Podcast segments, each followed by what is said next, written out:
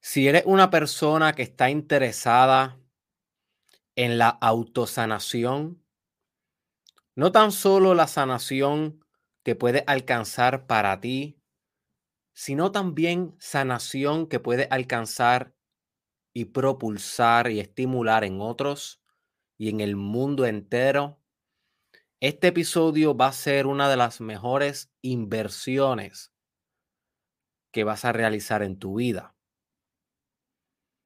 No es necesario que sepas estos conceptos que te voy a mencionar para entender este episodio, pero sí es necesario que tengas mente abierta ante ellos, porque si no, no solamente vas a perder el tiempo tú, sino también yo.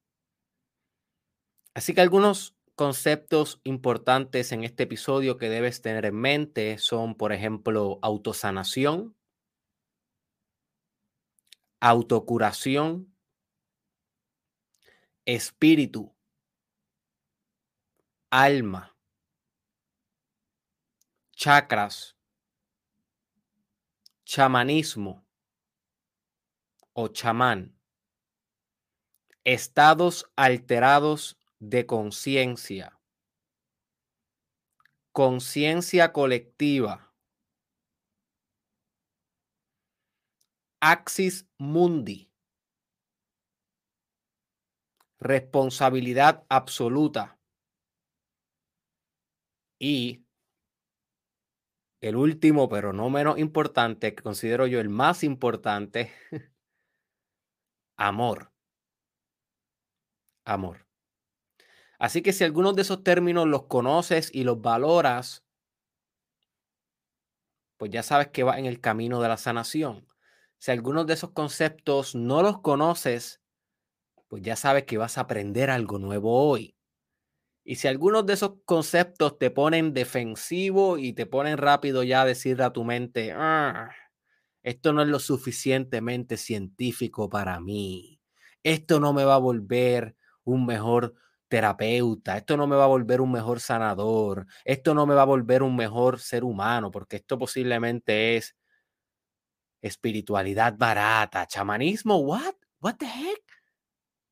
Si tu mente te está diciendo cosas así, realmente te pido de corazón que la abras para que se puedan fecundar nuevas posibilidades en tu vida. Y si no la puedes abrir, pues realmente busca otros medios de autosanación. Tal vez encontrarás tus respuestas en otro lado para los de ustedes que sí estén abiertos de corazón a explorar lo que significa sanar tú, es lo mismo que sanar al mundo. Stay tuned, que vamos a comenzar.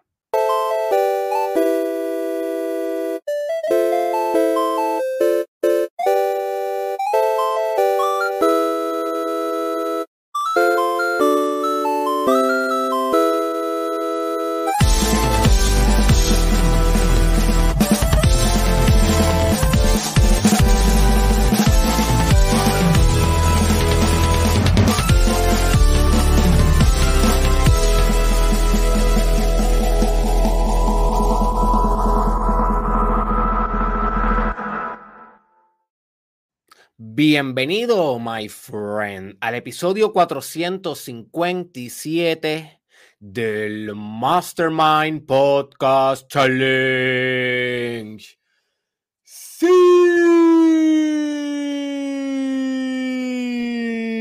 Son dos con tu host, Doctor Derek Israel.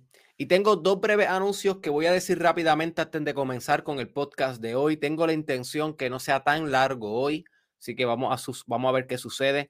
El primer anuncio es que oficialmente el Mastermind Podcast Challenge Season 2 a partir del lunes. Hoy no sé exactamente qué día sería. Vamos a ver aquí en calendario. Calendario eh, de enero 2022. Sería lunes 9. Mm. No, 10. A partir del lunes 10 de enero, el Mastermind Podcast Challenge solamente será transmitido a través de mi canal de YouTube. ¿Ok? Eso es bien importante que todo el mundo lo sepa. Si estás viendo esto en Instagram, si estás escuchando esto a través de Facebook, a través de Twitter, a través de Twitch, a través de, de cualquier otro lugar donde se esté extrañamente transmitiendo este podcast, pues tienes que mudarte a mi canal de YouTube para comenzar a verlos live y una vez estén grabados también.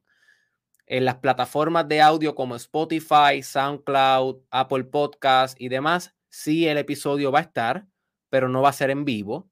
Como quiera, los voy a estar colocando ahí en, en versión audio. Pero si tú quieres ver el video con todos los visuales, a partir del próximo lunes, vas a tener que conectarte en mi canal de YouTube, Derek Israel.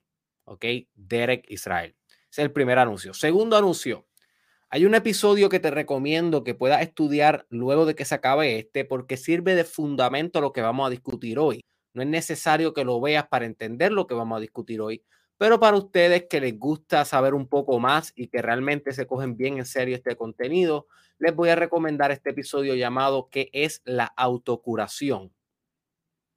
¿Qué es la autocuración? Episodio 69 del Mastermind Podcast Challenge.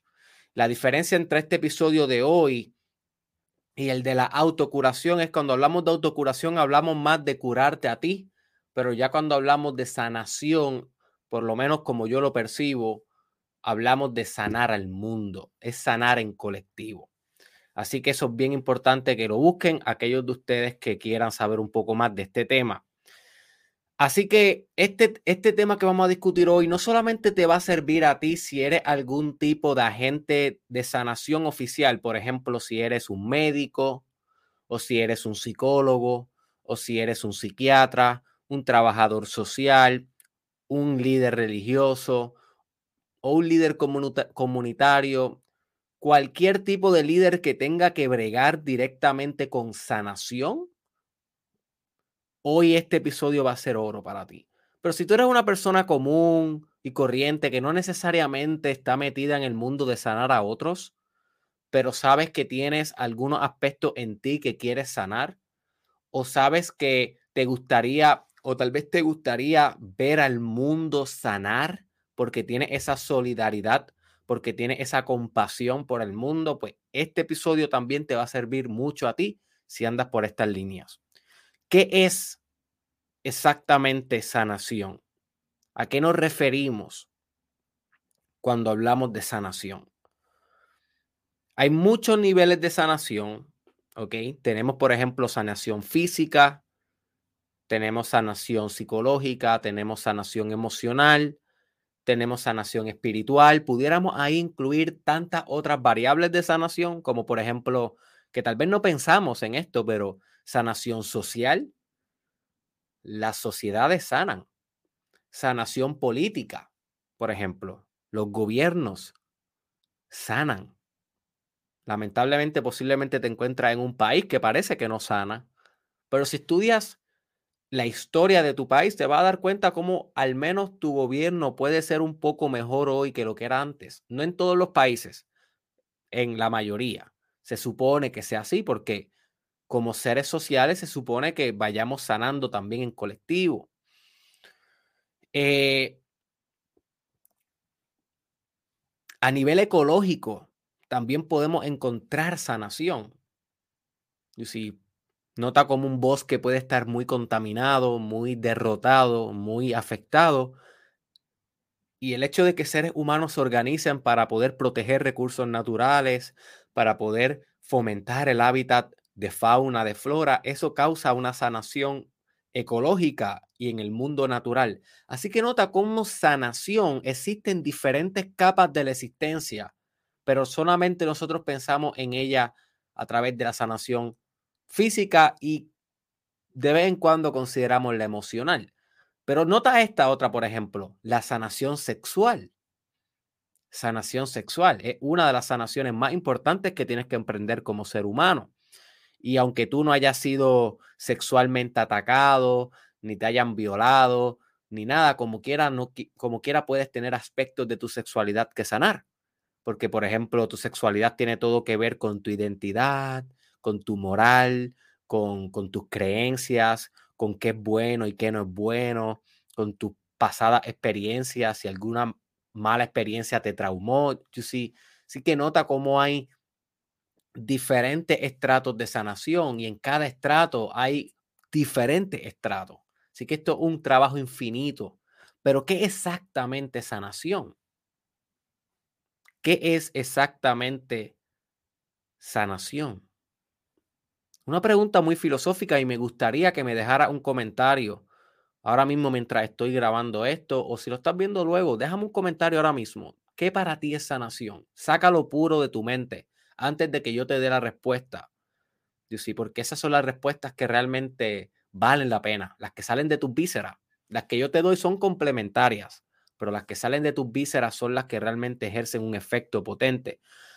Para mí, my friend, como yo percibo la sanación es de la siguiente manera. Para mí sanación es volver a ser uno con lo que debe ser sanado.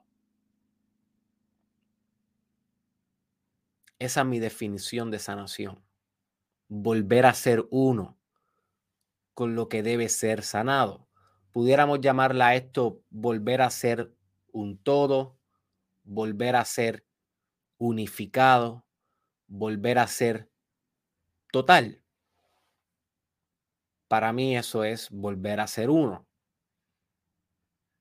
Volver a tu estado primal. Cuando hablamos de enfermedad, si nosotros buscamos la palabra enfermedad en inglés, que se conoce como disease, ¿ok? Básicamente lo que está diciendo la palabra disease es carencia de paz, carencia de tranquilidad, carencia de unificación. You? Así que entendiendo la palabra enfermedad, podemos tal vez tener una idea de cuál es el remedio de la enfermedad. Y toda enfermedad, básicamente, sea una enfermedad física, psicológica, emocional, espiritual, si consideras que existen enfermedades espirituales. No todo el mundo considera esto y voy a explicar un poco esto eh, más a fondo. Pero toda enfermedad básicamente nota cómo es una fragmentación es un aspecto de ti o un aspecto del mundo, que en el último análisis son uno, que está fragmentado de todo lo demás. Y es esa fragmentación lo que hace que no esté funcionando ese elemento correctamente con el flujo natural, bello y armonioso de la existencia. Por ejemplo, se te rompió un hueso. ¿Qué está sucediendo? Se fragmentó un hueso. Lo que antes estaba unificado, lo que antes era uno a través de un sistema esqueletal, a través de tus huesos, ahora es dos cosas. Tienes un sistema esqueletal y tienes un hueso roto. Lo tienes dividido, lo tienes fragmentado. ¿Cuál es el proceso de sanación ahí? Volverte a ser uno que tu cuerpo esqueletal, que tus huesos vuelvan a incorporar ese hueso que se fragmentó, de nuevo a su, a su sistema original, a su sistema primal. Y una vez el hueso logre volver a su lugar y crear un callo y, y construir hueso, y volver a estar unido, pues entonces podemos considerar que sanaste, que sanaste la fractura de tu hueso. Y sí. En, a nivel de psicología, por ejemplo, una persona que tiene esta, voy a decir esta, esta, no quiero ser sensacionalista con esto, porque estaría perpetuando la mala concepción que existe sobre este diagnóstico pero a la gente le encanta y es bastante popular, es pop. Así que lo voy a decir porque posiblemente tú lo has escuchado. No quiere decir que sea el mejor ejemplo, pero la condición de la personalidad múltiple, múltiples personalidades. Hemos visto películas de esto y nos fascina saber que por ahí viene una serie donde hay alguien que tiene múltiples personalidades y eso como que nos gusta, eso es como que nos llama la atención, aunque no conocemos a nadie en nuestra vida personal. Yo te garantizo que tú no conoces a nadie en tu, en tu vida personal que realmente tenga esto. Como quiera nos fascina la idea de que esto exista. Ahora bien, no estoy diciendo que no existe, lo que estoy diciendo es que es bien poco probable que exista. Inclusive la yo diría que la mayoría de los psicólogos piensa que esto no existe, que esto es algo, que es un diagnóstico más, diría yo, sensacionalista, que causa sensación, pero en el día a día, en la práctica clínica, en la vida de un psicólogo, en la vida de un psiquiatra, no se enfrentan mucho con esto. No quiere decir que no se enfrenten de vez en cuando, pero es bien poco probable. Y si tal vez tú dices, no, no, pero yo conozco una vecina que esa sí tiene 30 personalidades diferentes. Posiblemente tu vecina o es bipolar, o tu vecina tiene depresión, o tu vecina tiene algún tipo de, de desregulación conductual que no necesariamente es un problema de múltiples personalidades.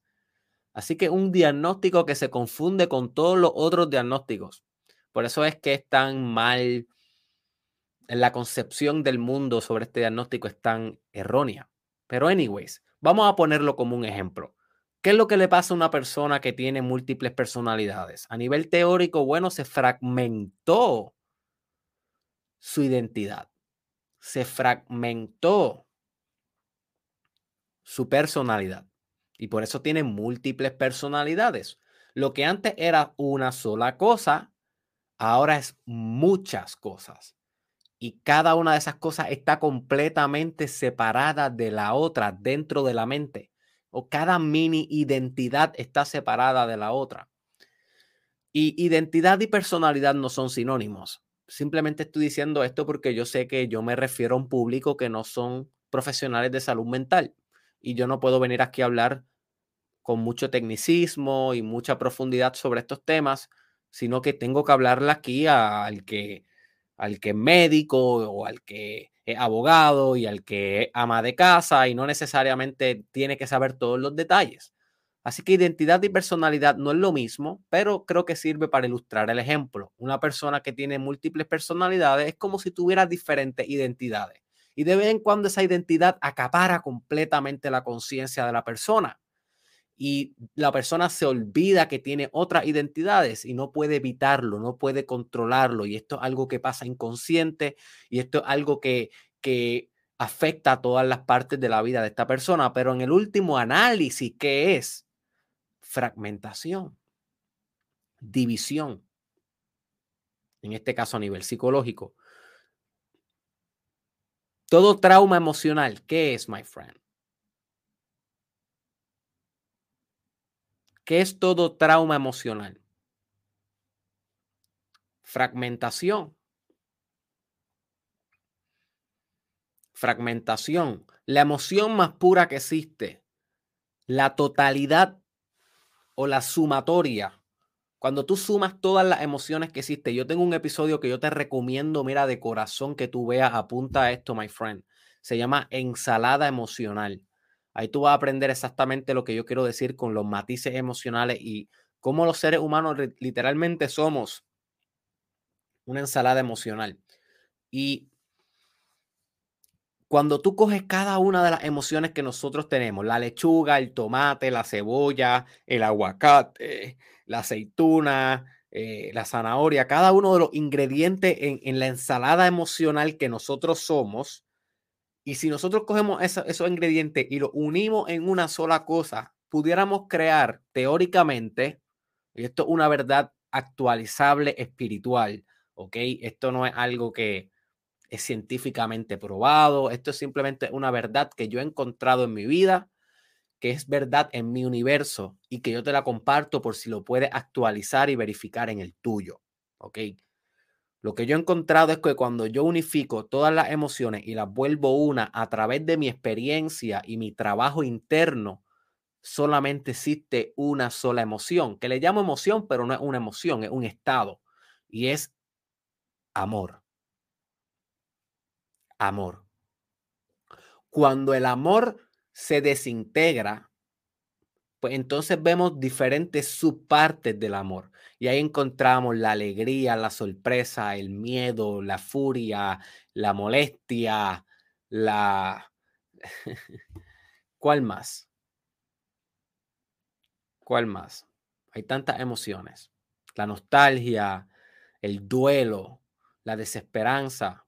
Hay sentimientos, emociones. Ahí, vamos eh, ramificando todas las diferentes tipos, los diferentes tipos de cualidades que uno puede experimentar en la conciencia. Pero cuando los vuelve y le hace una ingeniería en reversa, que es que los vuelve hacia atrás, hacia atrás y los vuelve hacia su principio original, es amor. Porque amor, para mí, es unión. Amor es ser uno. Cuando tú amas, tú eres uno con lo que amas. Y nota como amor, para mí, es la misma definición que sanar. Sanar es hacerte uno con lo que amas. Así que sanar y amar es exactamente lo mismo.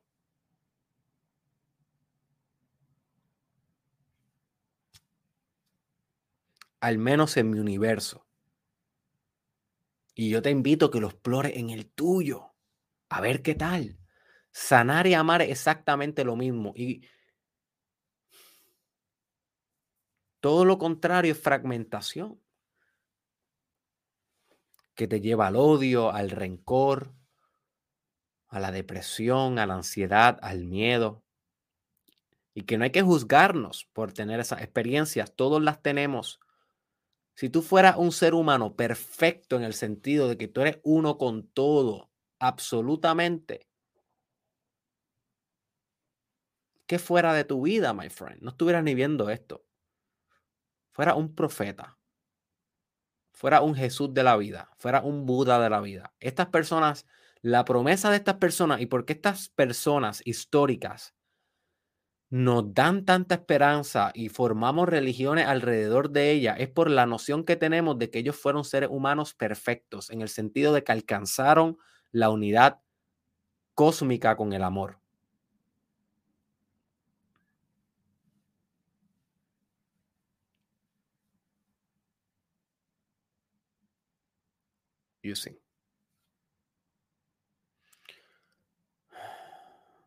Una de las cosas que quiero mencionar es que no todo el mundo piensa que tú puedes sanar espiritualmente. No todo el mundo piensa esto y eso está bien. Si tú piensas que es imposible sanar espiritualmente, está bien. ¿Por qué piensan esto muchas personas? Porque hay muchas personas que piensan que el espíritu ya es perfecto y que es imposible que el espíritu se fragmente o se lastime o de alguna manera enferme. Hay personas como por ejemplo en el Islam o tal vez en el cristianismo, tal vez en el hinduismo, que piensan que lo que se enferma es el avatar. En el hinduismo, el avatar. Lo que se enferma es el humano, el hombre, la carne en el cristianismo. Lo que se, lo que, lo que, lo que se, lo que se enferma es el musulmán, el sometido. Musulmán significa sometido en el Islam. Lo que se enferma es el humano y no el espíritu. Las emociones y no el espíritu. Así que bajo esta perspectiva, uno realmente nunca puede sanar espiritualmente, pero uno sí puede sanar eh, emocional, psicológica y físicamente. ¿Cuál es mi perspectiva ante esto? Yo no le doy mucho pensamiento. Eh, en algunas ocasiones yo sí puedo experimentar la perfección de espíritu y puedo, puedo valorar la idea de que piensen que jamás se fragmenta y yo puedo entender eso y puedo estar de acuerdo con eso. Hay otros momentos en mi vida que yo pienso que, mira, sí, a través de la espiritualidad yo puedo sanar aspectos de ella y puedo vibrar mejor por resultado de ese trabajo. ¿ok? Y puedo literalmente sanar el mundo mejor, como te voy a enseñar a hacer hoy, como resultado de ese trabajo. Así que, ¿cuál es la realidad? Mira, no sé. O tal vez las dos son realidad. O tal vez ninguna. Cuando hablamos de espíritu, hablamos de que todos estamos vallas cuando hablamos de eso. Todos le proyectamos cosas al espíritu. El espíritu es un constructo social. El espíritu es algo que nos inventamos. No es que no exista. Nota, mucha gente cuando uno dice esto es un constructo social, dicen, ah, pues quiere decir que no existe. Solamente existe si es socialmente elaborado, si es socialmente construido. Y sí, a nivel teórico es cierto, si es socialmente construido, lo que quiere decir es que no es construido en otro aspecto de la existencia. Pero no pienses tan reduccionista. La vida no es tan simple y no es tan binaria. Hay cosas que pueden ser socialmente construidas porque ya existían en algún estrato de la existencia y tuvieron que socialmente elaborarse. So que el espíritu sea un constructo social no quiere decir que no exista, no invalida su existencia. Yo sí. Al igual que muchos constructos sociales no necesariamente existen más allá de ser un constructo social. Así que son, son pensamientos que te quiero dejar ahí, son reflexiones, no son respuestas absolutas. No venga al Mastermind Podcast pensando que yo tengo aquí todas las respuestas o pensando que aquí yo te voy a dar la información que es la verdad absoluta de la existencia. Realmente no. Muchas de las cosas que yo te voy a dar aquí son más preguntas, son más reflexiones y son cosas que jamás vamos a saber qué es verdad y qué no. Y ya yo estoy de acuerdo con eso, ya yo hice las pases con eso. Cuando yo me volví un filósofo, fue el momento que yo dejé de buscar la verdad. ¿Ok? Ya yo no quiero buscar la verdad. Yo quiero buscar mi verdad mi verdad. Y yo la quiero compartir contigo y a ver qué pasa. Así que, ¿por qué debes sanar? Tal vez te preguntas, Derek, se escucha muy bien, me gusta lo que hablan, me gusta eso de que sanar es amar, me gusta eso de que sanar es unificar, pero ¿por qué debo hacerlo? ¿Qué gano yo? Debes hacerlo, my friend, porque sanando tú sanas al mundo.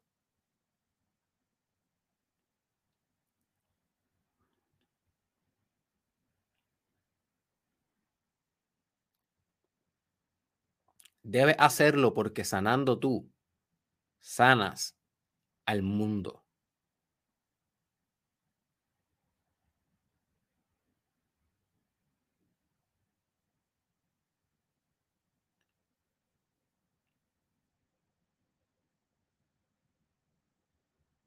Yo quiero que esa idea penetre tu cabeza, penetre tu corazón. Porque no se trata de sanar tú como un ego, tú como un individuo. Se trata de cómo al sanar sanas a los que están alrededor tuyo, sana a la comunidad, sana a tu nación. Y sana al planeta. Y sanas a la historia de la humanidad. Esa es la última escala de sanación a la cual yo te quiero introducir hoy y a la cual yo te quiero pensando. Esto es una macro sanación. Es una macro perspectiva de sanación, la cual no estamos tomando en cuenta. ¿Tú sabes por qué no tomamos en cuenta esto? Porque siempre estamos pensando en nosotros. Yo, yo, yo, yo, yo, yo. Vivimos en la fiesta del yo. Y está bien. Hay que fortalecer el yo a veces, porque si no nos perdemos y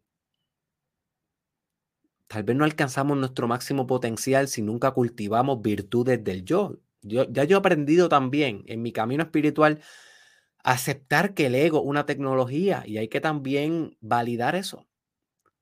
Pero lo que intentamos con esto es no desbalancearnos entonces al otro lado y ser demasiado enfocados en yo, yo, yo, yo.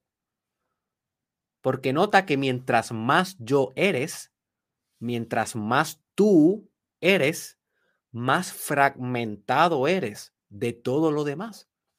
Porque el hecho de que tú seas yo, o sea, un yo, un tú, implica que ya te separaste de todo lo demás. Porque si no, no hubiera un yo hubiera un todo. Así que el hecho de que exista un yo implica ya fragmentación. El hecho de que tú puedas eliminar tu yo y ser uno con todo implica sanación. Ahora, ¿cómo es la manera más inteligente de navegar esta verdad espiritual actualizable? Es poder navegar en ambos mundos. Porque una persona que viva completamente en el nosotros, en el colectivo, puede perder su agencia y su organización. Es la realidad. Le pasa a muchos místicos y le pasa a muchos psicóticos que pudieran ser místicos, pero se perdieron en la unificación. Y hay muchos místicos que no son psicóticos. La diferencia entre uno y el otro es que a uno le da ansiedad la experiencia y al otro no. Esa es toda la diferencia entre alguien que está psicótico. Bueno, déjame refrasear eso. Alguien que está psicótico con una experiencia mis, con una experiencia espiritual y religiosa, que su psicosis o, su narrativa de psicosis es, mm, es de origen religiosa. La diferencia entre uno entre un psicótico que está en un centro de salud mental recibiendo medicación versus el místico o chamán de la comunidad o el brujo de la comunidad, que no hay ningún psiquiatra ni psicólogo que le pueda decir que está enfermo mentalmente porque no tienen el derecho de hacer eso, porque la persona no tiene ansiedad, no tiene nada, no tiene síntomas. So, ¿Quién somos nosotros para decirle si está enferma o no por meramente ser diferente a nosotros? Yo sí caeríamos en un relativismo absoluto social, el cual no permitiría poder etiquetar a esas personas como, como que están mal. La diferencia entre el psicótico que sí está mal, supuestamente el paradigma de salud mental, versus el, el chamán el brujo que tiene las experiencias similares al psicótico, pero que no está mal. La única diferencia entre uno y el otro es que al, al psicótico le da ansiedad la experiencia. Le da ansiedad. Y al darle ansiedad lo lleva a hacer eh, eh, acciones erráticas.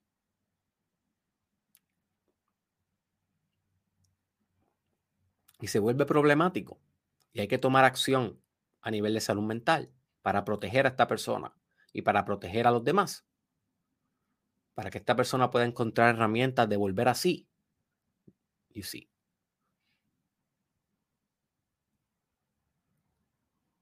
Pero la experiencia sigue siendo igual entre el chamán y el psicótico.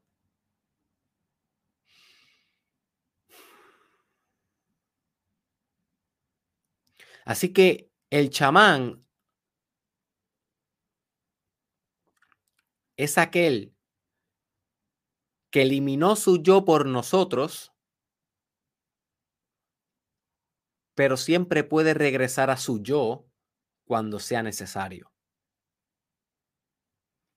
El psicótico muchas veces elimina el yo por nosotros, pero luego no puede volver al yo cuando es necesario y eso ahí tiene problemas.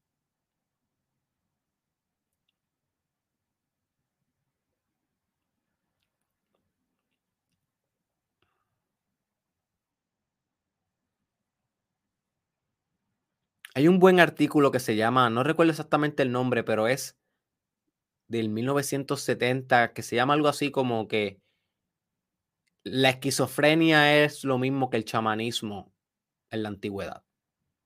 O los esquizofrénicos realmente son chamanes, algo así. Y ese artículo ilustra la analogía completa entre una persona que se considera hoy esquizofrénico versus una persona que se considera un chamán, que son literalmente casi lo mismo. Excepto la excepción que te mencioné. Así que debes sanar porque sanando tú sanas al mundo. Y sanando al mundo sanas tú. ¿Y cómo es esto posible? Tal vez tú me preguntas, Derek, ¿cómo sucede? ¿Cuáles son los mecanismos que operan para que nosotros al sanar podamos sanar al mundo? Y quiero enfatizar que ya aquí nos estamos adentrando un poco más hacia a sanación emocional y espiritual. No tanto a sanación física y psicológica, aunque sí, psico, discúlpame, sí tienen unas implicaciones físicas y psicológicas. Pero, por ejemplo, el hecho de que tú sanes algo plenamente físico, y no hay nada plenamente físico, o sea, todos los sistemas están integrados. Si a ti te sale, qué sé yo, una cascarita rara en el cuello, eso va a tener una implicación psicológica, emocional y espiritual. Pero suponiendo que tú sanaste algo sumamente físico, por ejemplo, sanaste un catarro, te dio un catarro y lo sanaste. Ah, no necesariamente estás sanando al mundo por sanar un catarro. sí. Así que cuando hablamos de físico y psicológico, sí te ayudaría porque, por ejemplo, si tú eres una persona que sana una enfermedad física y eso te ayuda a ti a poder moverte y sanar a los demás, hacer servicio, a ser solidario, a ser comunitario y, literalmente ayudar física y materialmente al mundo a sanar, pues mira, esa sanación física sí tuvo repercusiones en una sanación colectiva. Pero nota cómo la relación no fue tan directa. Pero cuando hablamos de una sanación emocional y espiritual, donde el dolor que está sanando, el sufrimiento, la fragmentación que está sanando es de origen etéreo, abstracto, sublime, no se puede contabilizar, no se puede mostrar, es algo que existe dentro de ti, dentro de tu corazón, es algo que tienes que sanar. Cuando esa sanación es de esa índole, ahí sí hay una implicación directa en el mundo, en la sanación del mundo. ¿Y cómo es posible esto? Bueno, es posible porque la conciencia no te pertenece.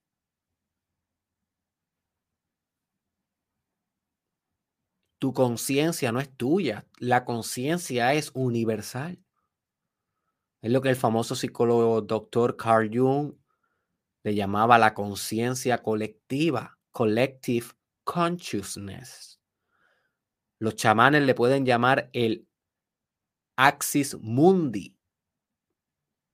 Te recomiendo que busques información sobre el Axis Mundi. Y prontamente voy a estar haciendo un episodio llamado El arquetipo del chamán. Así que voy a estar entrando de lleno cuál es el Hero's Journey del chamán y cómo tú puedes convertirte en un chamán moderno y, sanar. Pero hoy, hoy estoy hablando más del mecanismo que hace el chamán en vez del arquetipo del chamán. Pero eso viene por ahí. Así que básicamente el Axis Mundi es ese estrato espiritual en el cual el chamán se sumerge para poder sanar. En otras palabras, es la conciencia colectiva. En otras palabras, es el espíritu del mundo.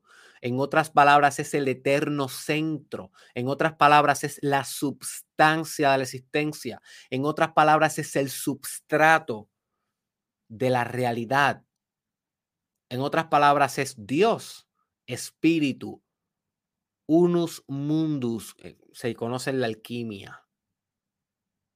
Hay tantos nombres y te puedo seguir diciendo 60 mil más y tú conoces mucho más. Quinta esencia, hay tantos nombres que han intentado poder describir la tela que une a todos los seres humanos más allá de lo material y que con esa tela podemos literalmente intercambiar emociones, imaginaciones, valores, premoniciones,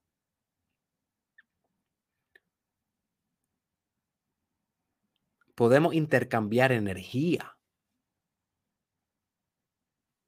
a través de esa, de esa tela que le podemos llamar conciencia colectiva.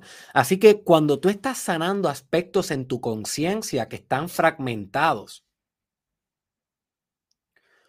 tú empiezas a penetrar también las capas de la conciencia colectiva que tienen esa misma fragmentación, porque todo es una autosimilaridad. O sea, lo que está pasando en tu yo está pasando en nosotros. Lo que está pasando en tu mundo interno está pasando en el mundo externo. Lo que está pasando en tu microcosmos está pasando en el macrocosmos. Así que el hecho de que tú tomes responsabilidad absoluta de sanar tu microcosmos, tu mundo interno, tu yo interior, tu niño interior. Eso crea grietas en el universo, permea la conciencia colectiva Y en el último efecto, si sale bien la cosa, la ecuación, si sale bien la magia, si sale bien el milagro, pues también sanamos al mundo. También sanamos a una sociedad que está enferma de lo mismo que tú. También sanamos a compatriotas que están sufriendo de tu misma dolencia.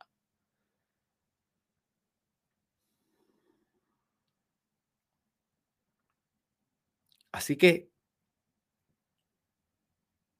todo empieza, my friend, por esa responsabilidad absoluta. Ese es el primer paso. Que te vuelvas responsable de sanar en ti lo que quisieras ver que el mundo sanara. Si tú quisieras que el mundo sanara su odio y tú piensas que en el mundo hay mucho odio y hay tanto odio que no debiera ser así. Entonces, ¿cuál es tu próximo paso? Quejarte todo el tiempo no es tu próximo paso. Mantenerte en el status quo no es el próximo paso. Ni ser sumiso y pasivo ante eso y no hacer nada porque, you know, that's the way it is. Ese tampoco es el próximo paso. El próximo paso es responsabilizarte de volver, o sea, responsabilizarte de volverte el sanador de eso que quieres ver sanado en el mundo. Ese es el verdadero paso. Esa es la verdadera conciencia.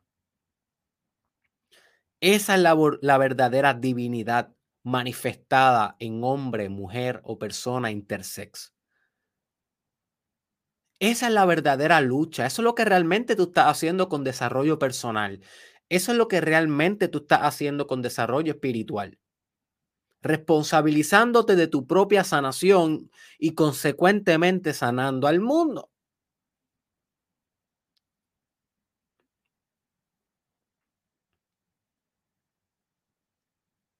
Y tal vez tú me dices, Derek, sí, te entiendo, pero ya yo no odio. Entonces, ¿cómo voy a sanar el odio del mundo? En este ejemplo, ¿verdad? Que estamos aquí hablando específicamente del odio, por ejemplo.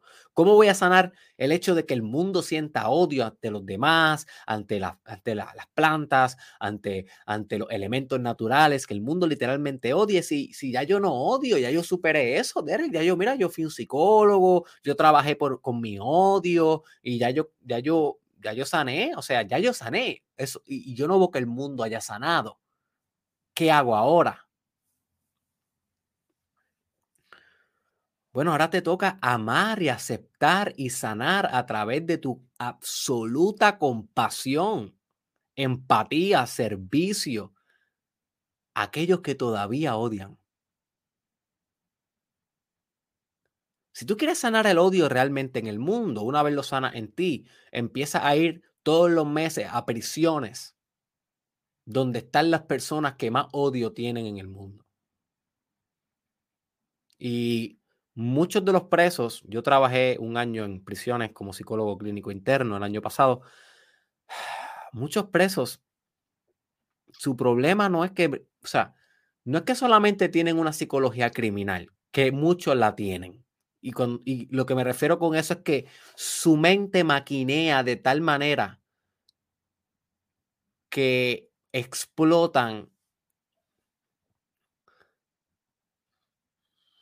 explotan la organización societal mediada por leyes. Eso es lo que le llamamos tienen una mente criminal.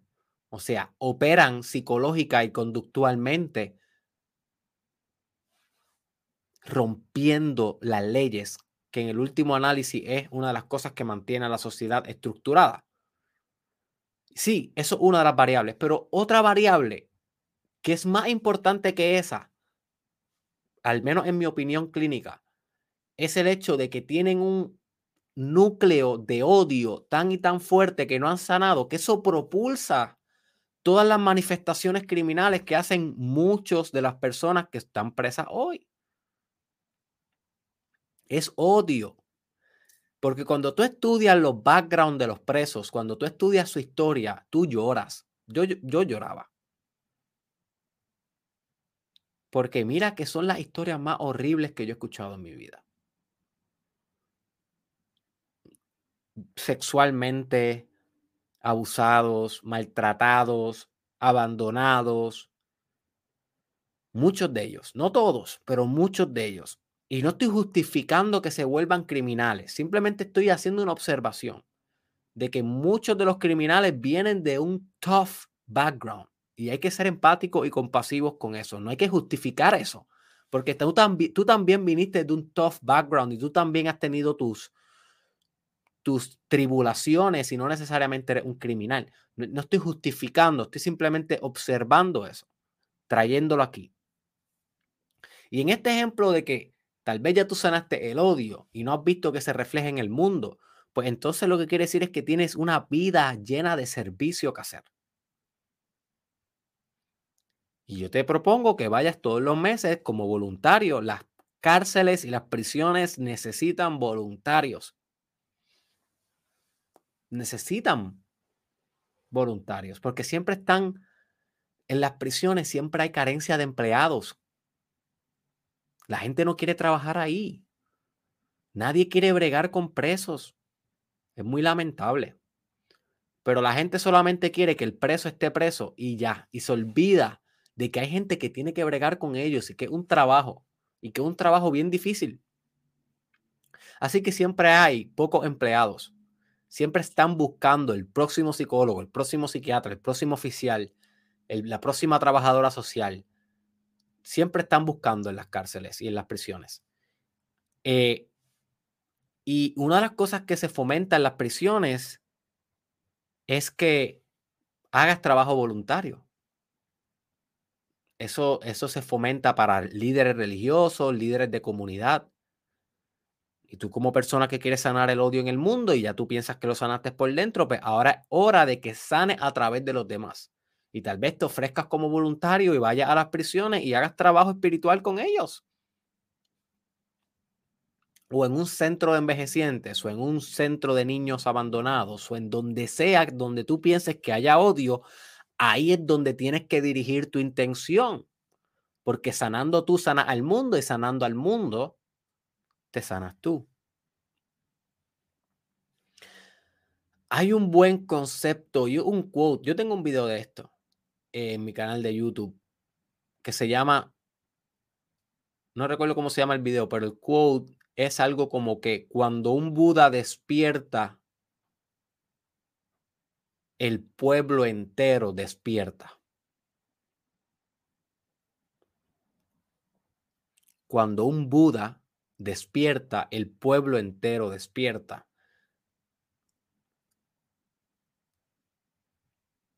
Eso lo que quiere decir es cuando un Buda sana, el mundo sana. Y recuerda que Buda significa aquel que despertó. Y despertar siempre ha sido una representación simbólica de hacer consciente lo inconsciente. Y hacer consciente lo inconsciente es unificar lo fragmentado, porque lo inconsciente por definición es lo que no conoces de ti, lo que no está consciente. Y si tú no lo conoces en ti, lo que quiere decir es que todavía no eres tú o todavía no está hecho uno contigo. Así que el iluminado es, es el, el, iluminado en el budismo psicológicamente puede ser aquel que ya no tiene inconsciencia, que ya despertó ante todos los procesos de su mente y su espíritu. Y el hecho de que despertó implica compasión infinita. Por eso es que es tan importante en el budismo la compasión. Inclusive la compasión es lo que en el último análisis del budismo lo que tú buscas es compasión. La gente habla de el desapego, la gente habla de nirvana, la gente habla de iluminación. Y mira, sí, esos son conceptos budistas muy virtuosos.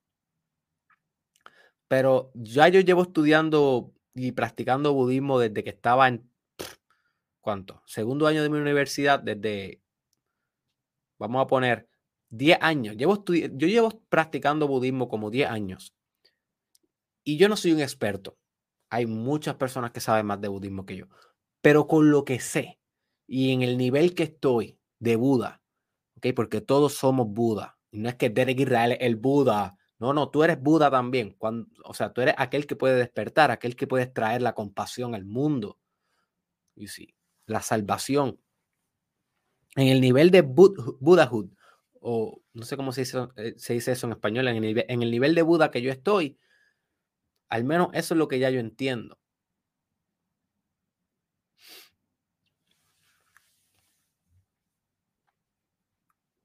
Ya yo entiendo de que el verdadero camino de mí, de mí como Buda es el camino de la compasión. No es más nada. Si yo puedo lograr tener compasión absoluta por cada ser humano, por cada cosa en el mundo, ya alcancé mi estado de iluminación. Y nota qué diferente. Se escucha eso a lo que nos venden otros líderes espirituales, donde la iluminación la proyectan como un desapego, como una neutralidad, como que tú estás por encima de la realidad, como que nada de lo que pasa te afecta. Y eso es lo que el ego quisiera aspirar, porque el ego dice, bueno, si yo soy un ego y yo sufro, pues entonces la iluminación me conviene, porque eso lo que quiere decir es que dejaría de sufrir. Pero eso es solamente una expectativa de tu ego y no es una verdadera iluminación. La iluminación conlleva que tu ego muera por completo. Dile eso a tu ego. Que tu ego va a decir, ¿what? Uh-uh. Porque tu ego quiere sanar, pero no morir. Pero tiene que morir para sanar. Tiene que morir y volverse nosotros. Tiene que morir y volverse un ego colectivo. Tiene que morir y dejar de ser yo. Así que ya mi ego, yo creo, y puede ser que sea mi ego hablando de mi ego, que eso es bien peligroso, pero yo creo que ya mi ego entendió hacia dónde nos dirigimos en este viaje espiritual que yo tengo en mi vida personal, que no es personal y es colectiva. Podemos conceptualizarla con personal para poder separarnos un poco y poder tener esta transacción educativa. Ya mi ego entendió, supongo yo, que el camino de mi iluminación es un camino de compasión. Yo voy a, ustedes van a, ver, viendo mi, eh, ir viendo mi progreso. Yo tengo 27 años y yo pronostico compartir contenido con ustedes por el resto de mi vida.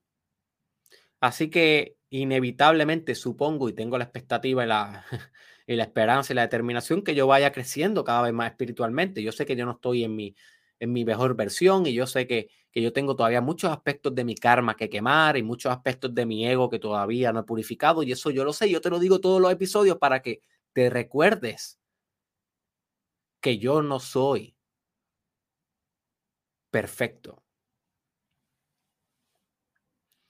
Pero ya yo reconozco que mi camino evolutivo, espiritualmente hablando, va a ser un camino donde cada vez más yo voy a generar compasión, compasión, compasión, compasión, compasión. Cada vez más voy a desaparecerme en compasión. Y va a llegar el día, ojalá llegue el día, en el que yo prenda la cámara y tú no veas a Derek Israel, ni mucho menos vea a Doctor Derek Israel, ese constructo social, que lo uso porque me lo gané y porque da confianza decir doctor. Pero ojalá que en algún día tú no veas eso. Y tú cuando veas la cámara veas compasión.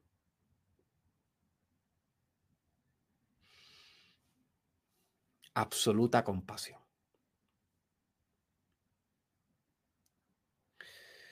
Y no estoy ahí todavía. No estoy ahí todavía, no he sanado todavía para llegar ahí. Sí he sanado mucho, pero todavía tengo mucho que sanar. Así que no estoy ahí todavía. Pero esa es mi meta. Y yo quiero saber cuál es la tuya. Coméntame, no importa si estás viendo esto en vivo o lo estás viendo luego de que lo grabé. Quiero que me comente ahora mismo. ¿Cuál es tu meta espiritual?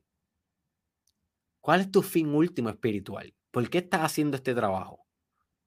Déjame conocer a mi comunidad, déjame conocerte a ti. Hay algunas personas que me comentan en todos los episodios y hay personas que ven todos los episodios y nunca comentan. No seas de esas personas que nunca comentan. Comenta. Quiero conocerte. Así que, ¿cómo sanas? Vamos al nitty gritty. Para intentar hacer esto un poquito más corto hoy, no llegar a las dos horas. ¿Cómo sanas? Mira, my friend. Oye, hay tanto que podemos hablar de cómo sanar. Podemos hablar de que es importante ir a un psicólogo, Podemos hablar de que es importante ir a un psiquiatra si es necesario. Podemos hablar que es importante ir a un terapista holístico, a un brujo, a un chamán, a un vidente, a un cura, a quien sea que tú consideres que tiene poderes curativos. Es importante eso. Y de eso vivo yo. Cuando la gente viene muchas veces a buscar mi consultoría espiritual y cuando la gente viene a buscar coaching y cuando doy psicoterapia, ahora mismo no doy psicoterapia porque no tengo licencia, me acabo de graduar, estoy en el proceso de transición, pero cuando comienza a dar terapia de nuevo, o sea, yo vivo de eso, yo necesito que la gente necesite de otros para sanar, ese, ese es el negocio de la salud. Pero, pero, hay aspectos todavía más profundos que meramente ir a un profesional. Hay aspectos todavía más profundos que son transpersonales, que no solamente son personales, sino transpersonales, trascienden. La palabra trans viene de trascender, transgénero, trascendió el género, transpersonal, trascendió la persona, trascendió el ego. Recuerda, ego es persona. Y pronto voy a estar discutiendo eso en el arquetipo de la persona. Es uno de los arquetipos que voy a estar discutiendo aquí en el Mastermind Podcast Challenge. Si son dos, stay tuned.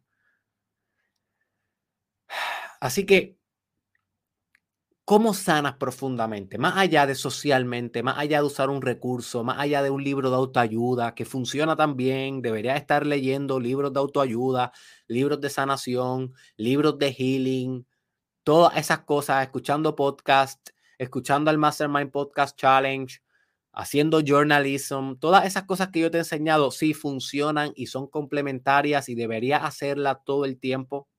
Ir al médico, seguir las recomendaciones farmacológicas, debería hacer todas esas cosas, pero debería hacer algo más algo más profundo, una invitación. Deberías, deberías sumergirte en el inframundo si realmente quieres sanar. ¿Y a qué me refiero con sumergirte en el inframundo? Si tú leíste el libro de El infierno de Dante, pues posiblemente sabes a lo que me refiero. Si no lo has leído, please léelo tan pronto puedas.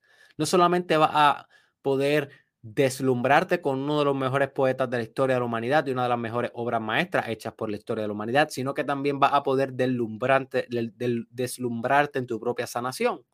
Porque el infierno de Dante es el camino de un hombre sanando, que tiene que pasar por el infierno, por el inframundo para poder sanar, por la conciencia colectiva para poder sanar. El, el infierno de Dante representa la conciencia colectiva en esa historia.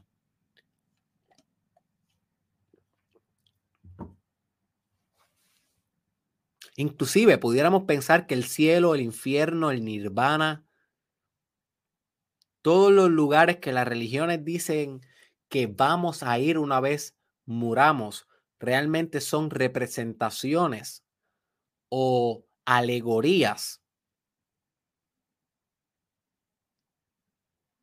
Que una palabra que te recomiendo que incluyas en tu vocabulario. Yo me tardé como dos años para poder masterizar esta palabra. No sé por qué. Cada vez que leía la palabra alegoría, alegoría, nunca me acordaba lo que era. Tenía que buscarla en el diccionario una y otra vez, una y otra vez, hasta que la mastericé. Así que busca lo que es por ti y ponla en tu vocabulario. Va a ser milagros por ti. Esta palabra, alegoría. El cielo, el infierno, nirvana, son alegorías, son representaciones de diferentes estratos de la conciencia colectiva. Cuando estamos en el infierno, Estamos en el aspecto de la conciencia colectiva que es doloroso, que es, que es sufrimiento puro. Y cuando nos encontramos en el cielo, estamos en los aspectos de la conciencia colectiva que son eternamente presentes, eternamente compasivos, eternamente unificados en amor. Así que es un dato extra que te quería dar. Pero anyways, te voy a dar dos pasos bien sencillos. No son simples de aplicar y son complejos y te vas a tardar, ¿tú sabes cuánto te va a tardar? Más de tu propia vida para lograr. Nunca vas a terminar este trabajo. Pero te lo quise resumir en dos pasos porque cada vez tengo más la meta de hacer mi contenido más simple y más simple y más simple y más simple. O sea, no más simple por el hecho de ser más simple, sino más complejo, pero transmitido más simple. La idea más compleja, más avanzada, pero que cada vez la pueda transmitir como si se lo estuviera explicando un niño de cinco años. Esa es mi meta contigo y eso es lo único que yo voy a poder hacer diferente a todos los demás que quieran competir con Derek Israel por tu atención. Así que yo separé este proceso complejísimo de sanación en dos simples pasos. Y en los pasos que asume el chamán. El chamán significa aquel que sabe, aquel que puede ver, aquel que sana el mundo. Por favor, tan pronto acabe este podcast, búscate información sobre lo que significa ser un chamán. Y estos son los dos pasos que hace el chamán, in a nutshell, en resumidas cuentas. El primer paso para sanar profundamente tú como persona y a su vez el mundo es que tienes que alterar tu conciencia. Sencillo. Ahora, de aquí podemos hablar miles de horas de qué significa alterar la conciencia. Yo lo sé, no estoy intentando reducir. Y ahora se me acaba de ocurrir que puedo hacer un podcast pronto de cómo alterar tu conciencia. Lo voy a apuntar cuando acabe aquí para ponerlo en mi lista, porque creo que un pod debería ser un episodio entero. Pero, eh, oh, voy a acomodarme un poco aquí. Pero aquí, resumidamente, ¿qué te puedo hablar sobre esto? Mira, alterar tu conciencia es hacer cualquier cosa que va a exaltar tu conciencia hacia un estado en donde normalmente no está. Cada vez que tú vas y haces ejercicio en el gimnasio, tú estás alterando tu conciencia. Cada vez que tú haces el amor y estás teniendo un trance orgásmico, estás en un estado alterado de conciencia. Cada vez que tú utilizas una tecnología psicodélica para poder alcanzar autoentendimiento y sanación, estás alterando tu conciencia. Cada vez que tú usas el medicamento que el doctor te recomendó para alcanzar algún tipo de sanación a través de la farmacología, estás alterando tu conciencia. Cada vez que tú meditas, haces yoga, oras, conectas espiritualmente, de cualquier manera o con cualquier práctica, estás alterando tu conciencia. Cada vez que tú vienes aquí a donde Derek Israel todas las mañanas a las 4 de la mañana MST y sintonizas el Mastermind Podcast Challenge Season 2 desde el lunes que viene solamente transmitido por mi canal de YouTube. Cada vez que tú haces eso, estás alterando tu conciencia, porque ¿qué es lo que tú haces cuando tú sintonizas este podcast?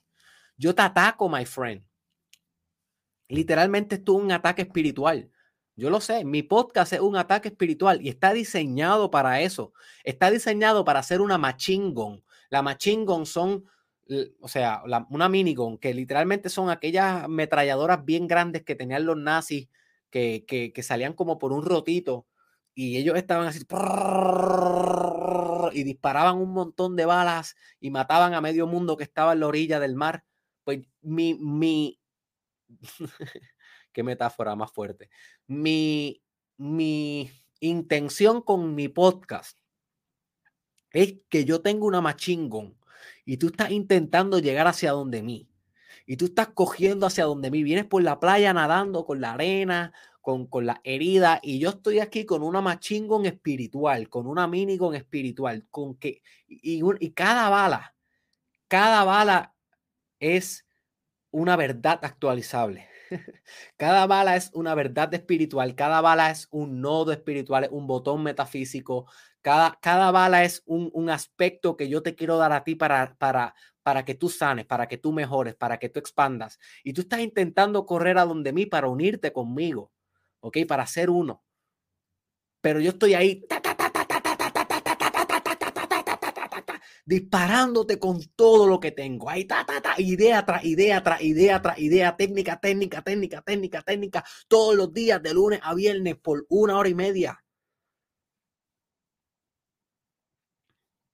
Y créeme que cuando tú, en, cuando tú sintonizas mi podcast con atención y te abres al proceso en el cual yo te llevo de literalmente una carnicería espiritual, alteras tu conciencia.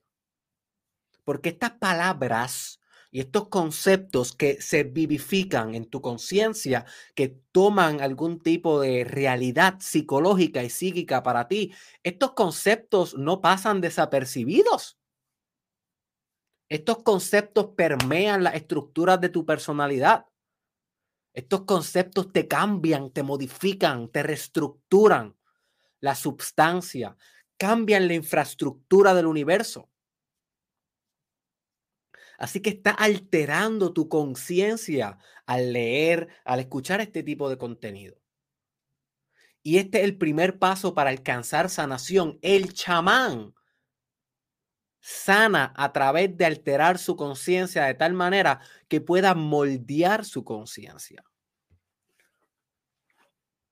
y cristalizar esa conciencia en una mejor versión o en una más sana, más completa y amante ramificación o resultado de ese trabajo espiritual. Así que cuando tú alteras la conciencia, tú la alteras para hacerla más moldeable, para hacerla más cambiable. Cuando tu conciencia no está alterada, cuando tú estás en el día a día normal, tal vez guiando en tu carro, pero no te has ido a un estado alterado de conciencia de soñar o fantasear, cuando tú estás en un estado normal, tomándote un café, qué sé yo, sin estar reflexionando ni nada, nota cómo tu conciencia está bien fija en ese momento. Es difícil que tú puedas ahí hacer un acto milagroso.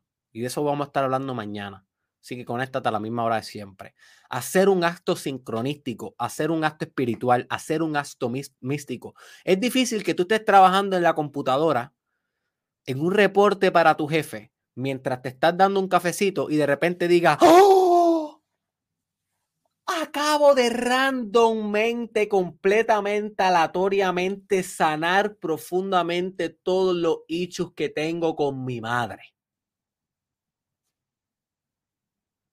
¿Cuántas veces te ha pasado eso en tu vida? Posiblemente nunca, porque estabas en una conciencia ordinaria, estabas trabajando, estabas haciendo un reporte para un jefe no estabas sanando en ese momento, yo sí. Ahora, ¿cuántas veces te has permitido un día de descanso, un día de ayuno, un día de oración, un día de lectura, un día de explorar la naturaleza, que otra manera de alterar tu conciencia, exponiéndote a estados naturales, a estados de naturaleza. ¿Cuántas veces te has permitido hacer algo así? Y en ese estado sí ha hecho, ¡ah! wow, y has llegado un insight profundo que cambió algo en ti, que movió una placa tectónica de tu carácter, de tu personalidad, de tu sanación. Eso es mucho más probable porque estaba en un estado alterado de conciencia que volvió tu conciencia permeable hacia cambios.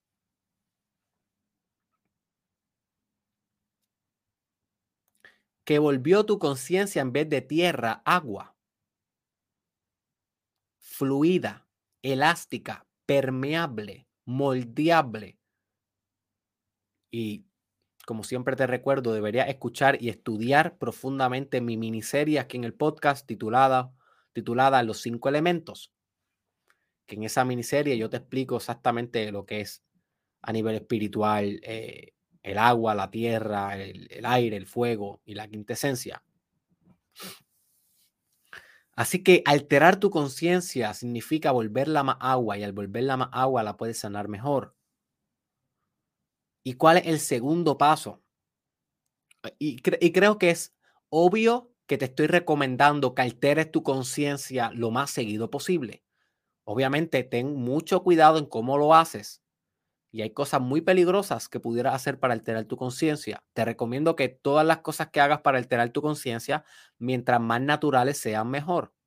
¿Ok? Y que siempre hagas tu research en cómo vas a alterar tu conciencia, qué práctica va a usar, qué respiración va a usar, qué tipo de yoga va a usar, qué tipo de libro va a leer y demás y demás y demás. ¿Y cuál es el segundo paso? Y este es el más importante porque una cosa es que alteres tu conciencia, pero luego ¿qué? ¿Qué es exactamente lo que tienes que hacer en tu proceso de sanación para sanar tú y consecuentemente sanar al mundo? Porque en el análisis último son una sola cosa, están unificadas y son un paralelismo, corresponden as above, so below, as below, so above, un principio hermético de la tabla de eh, Emerald Tablet.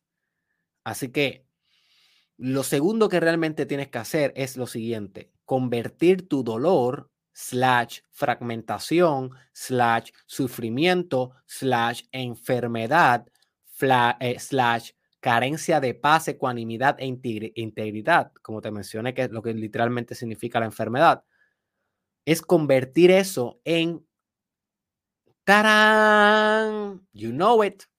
I know you know it. Chin, chin, chin, chin, chin. Ay, me encanta esa canción. Es convertirla en amor. That's it. Y tal vez tú me dices, Derek, pero qué simplista eres. Lo simplificaste tanto que en verdad no estás dando tanto valor en este episodio. No. My friend, es que ya tú sabes que en el proceso de llegar de un estado alterado de conciencia a amor absoluto, que es el estado sanación, el estado de sanar, sí, van a haber muchas cosas ahí, van a haber, va a llorar, va a tener que perdonar, va a gritar, va a compasionar, va a tener que dejar ir, va a tener que, que revolucionar tu cuerpo, revolucionar tus hábitos, revolucionar tu nutrición, revolucionar tus relaciones, revolucionar tu relación con Dios, y sí, eso es obvio, o sea, no tengo que ir paso por paso para decirte el spoiler de cómo se ve el principio y el final del proceso de sanación. Todo lo que pasa entre medio es personal tuyo y va a ser individual para cada uno. Y yo le estoy hablando a miles de personas, algunas en vivo y las que se van a conectar a través de las décadas por venir. Yo no sé a quién yo le estoy hablando, yo no sé qué luchas específicas tú tienes y no sé exactamente qué dragones vas a enfrentar en tu proceso de sanación.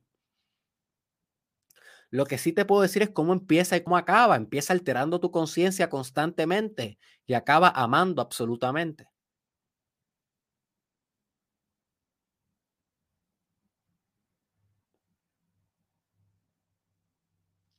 Todo lo que yo he hecho en los últimos 10 años en mi, no 10 años, 8 años de mi vida, que he practicado meditación y, y los últimos 5 que he estado compartiendo contenido públicamente, que fue gracias a ese proceso de sanación, porque si yo no sanaba, yo no salía en cámara. You see.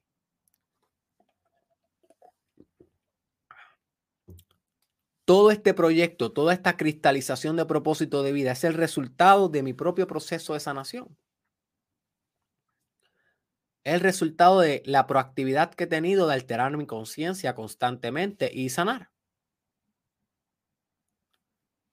Cada hora que, cada hora que he meditado, cada hora que he pasado en yoga, cada libro que he abierto, me ha facilitado la posibilidad y la oportunidad de estar aquí hoy haciendo este trabajo, sanando yo y guess what? Sanando al mundo. Es lo mismo que puedes hacer tú con tu propio contexto. Tal vez tú no vas a hacer videos, tal vez tú no vas a hacer podcast, pero tú vas a encontrar la manera en cómo vas a extrapolar tu sanación.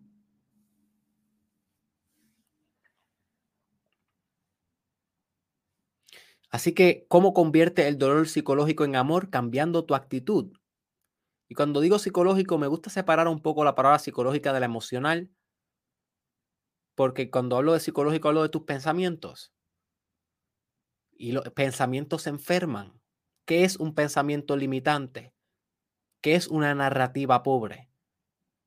Autoimpuesta, es una enfermedad de pensamiento. ¿Qué es un pensamiento eh, ¿Qué es un pensamiento, cómo diría?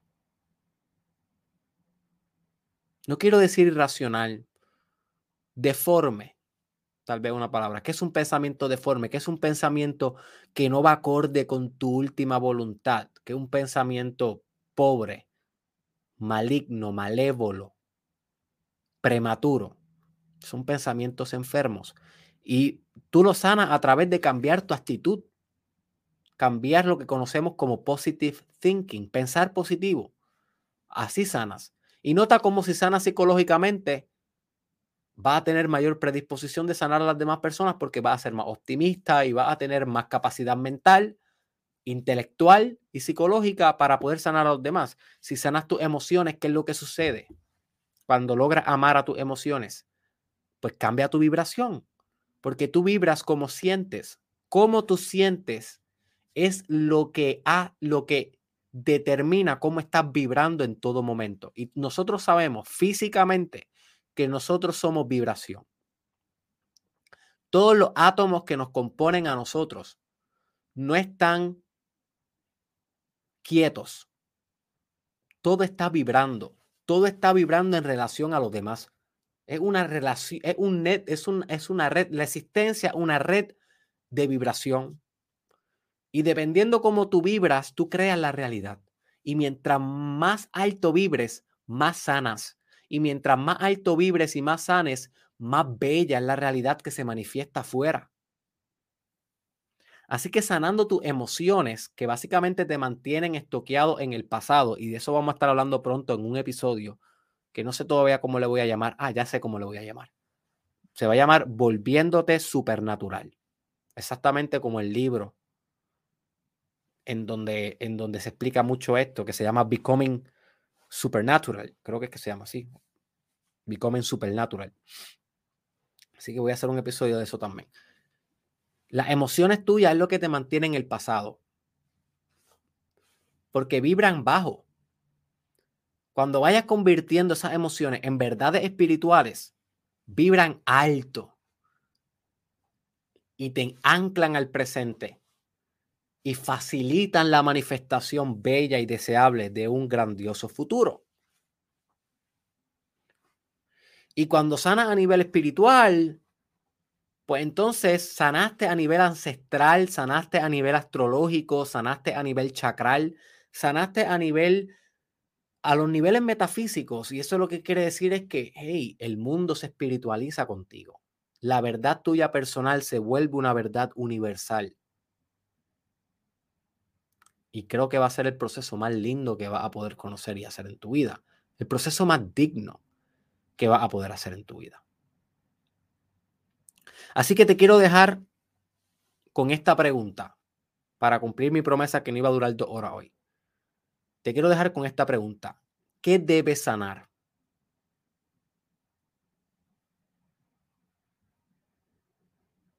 ¿Qué en ti Debes sanar para que eso sane en el mundo.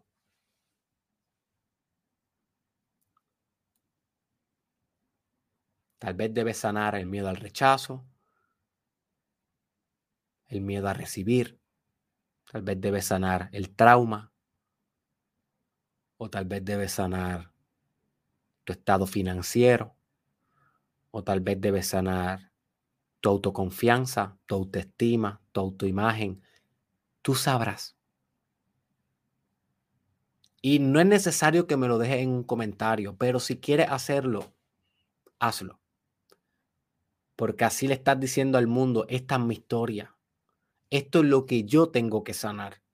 Y esto es lo que yo me comprometo a sanar, slash amar, slash unir, slash regresar a su estado natural, perfecto y armonioso en uno con todo y se lo estoy anunciando al mundo en este comentario. Sí que está en ti si lo quieres hacer o no, si lo quieres mantener privado, it's okay. Pero me encantaría saber qué exactamente quieres sanar y así te puedo ayudar y hacer tal vez un episodio específico para ti. Lo he hecho en otras ocasiones.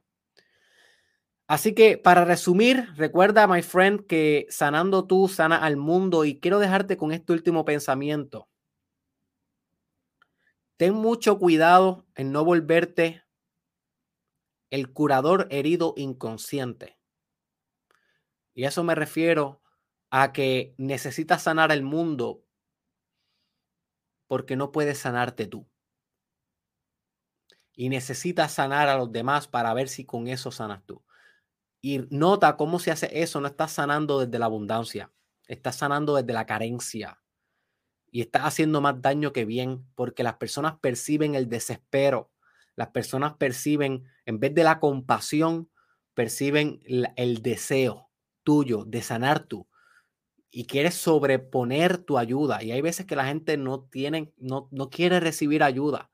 Pero si tú ya estás sano, si ya tú estás completo y desde tu completud, desde tu totalidad, es que sana a los demás, la energía que proyecta es muy diferente.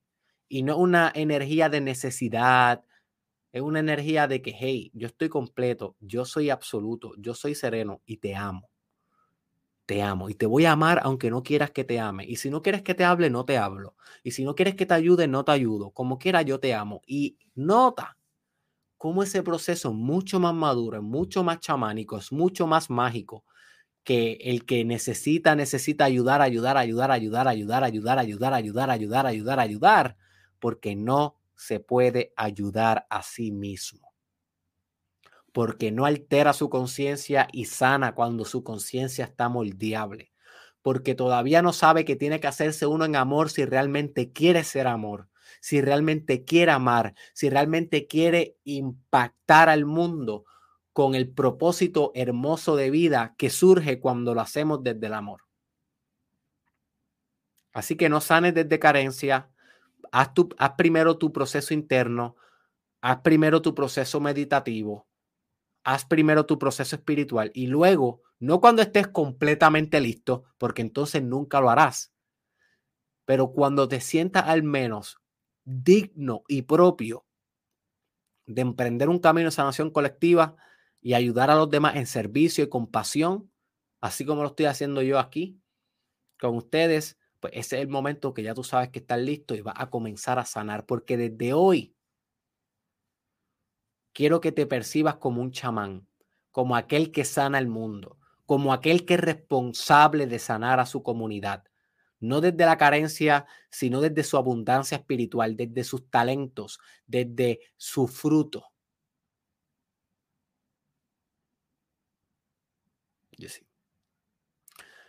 Les tengo una tarea voy a empezar a implementar más tareas en el challenge. Era algo que hacía mucho en el challenge 1 y no estaba haciendo mucho aquí en el 2, pero lo voy a resolver ahora. Y esto va a ser un episodio. Esto va a ser un episodio que voy a grabar de aquí a un mes, tal vez. Pero no quiero que llegue ese día para que tú empieces a practicar esta técnica que te voy a recomendar se llama el Oponopono. H-O, comilla arriba, O-P-O-N-O-P-O-N-O. Oponopono. Es una de las técnicas más, y estoy aquí mostrándolo en pantalla para que lo puedan ver. Apúntenlo en su libreta para que lo busquen en Google y empiecen su research y su práctica desde hoy. Esto es una de las técnicas más potentes que yo he encontrado en mi vida para autosanación y para sanarme a mí mismo y por consiguiente sanar al mundo. No voy a entrar en detalles de qué se trata aquí. Voy a hacer un episodio específicamente de eso. Pero te estoy dando la tarea directa a ti de que lo busques por ti, de que te empoderes, de que seas autodidacta y de que sanes antes de que llegue ese día que yo te enseñe las cosas. No dependas de mí de que yo te enseñe las cosas, búscalas por ti. Así solamente sanas al mundo. Este fue Derek Israel. Déjame un comentario diciéndome, oye, ¿qué aprendiste? ¿Qué aprendiste en este episodio? ¿Cuál fue tu insight más importante? Déjame saber de ti. Compártelo con alguien que tú sabes que le puede sacar beneficio a esto. Yo sé que no todo el mundo le gusta este contenido, Yo sé que tú lo has compartido otras veces, pero nunca está de más que cojas este episodio y se lo envíes, aunque sea a una sola persona. A una persona que tú sabes deep que necesita sanar. Y que tal vez si ella sana, el universo sana. Así que toma la responsabilidad, coge el link de este video, compártelo con alguien, compártelo con en tu perfil y recuerda que el método por excelencia para sanación y para alteración de conciencia y para convertir tu conciencia en amor, todo el mundo sabe cuál es. Y esto ha sido así desde el principio de la historia de la humanidad. Y yo te garantizo que de aquí al año 10.000 va a continuar así. Y es la meditación. Todo el mundo lo sabe, la ciencia lo dice y los líderes espirituales todos están de acuerdo con eso. Le llamen como le llamen. No siempre le llaman meditación, pero en el análisis último es meditación.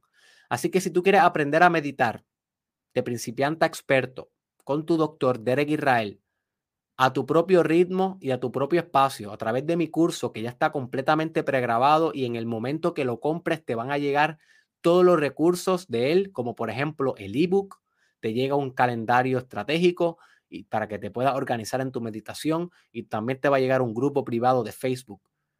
Si tú consideras que este es tu momento de sanar y tú quieres hacerlo a través de la técnica por excelencia probada, que se demuestra década tras década y siglo tras siglo, que es la técnica de sanación más poderosa que existe, la meditación, y tú quieres darme el honor a mí, tu doctor Derek Israel, entre tantas otras personas que te pudieran enseñar cómo hacerlo, si tú quieres darme ese beneficio a mí, pues yo me sentiría muy honrado de que emprendas ese curso conmigo, de que te conviertas más allá que en mi fanático, en mi estudiante y que sanemos al mundo juntos. Así que lo puedes adquirir a través de derekisrael.com. El link está en la descripción o en la biografía. Hasta la próxima.